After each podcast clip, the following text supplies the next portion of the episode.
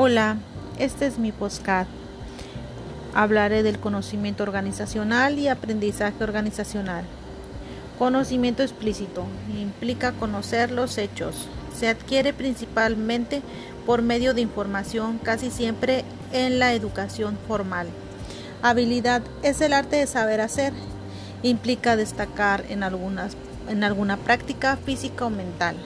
Se adquiere principalmente por entrenamiento y práctica. Incluye el conocimiento de reglas, de procedimientos y habilidades de comunicación. Experiencia se adquiere principalmente mediante la reflexión sobre los errores y éxitos pasados. Juicio de valores son percepciones individuales sobre aquello que se considera cierto red social está formada por las relaciones de individuos con otras personas dentro de un ambiente y una cultura que se transmite por tradición. El conocimiento tácito o inconsciente. Esta es la mente de las personas y se deriva de su experiencia y vivencia. Puede ser transmitido de forma vaga y no estructurada por medio de conversaciones, correos electrónicos y en forma práctica.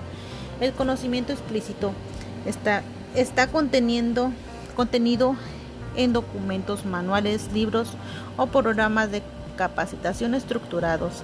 La proporción entre el, conocimiento tácito y el explícito es una organización define el equilibrio entre la innovación en, los negocios y la producción.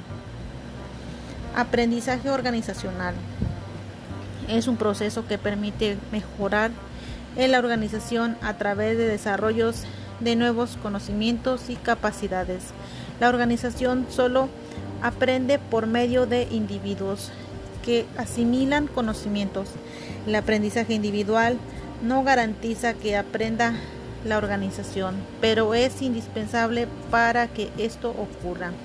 El aprendizaje organizacional es la capacidad de generar nuevas ideas y diseminarlas por toda la organización, que genera conocimientos corporativos para producir resultados innovadores que permitan superar a la competencia en la creación y el desarrollo de productos y servicios.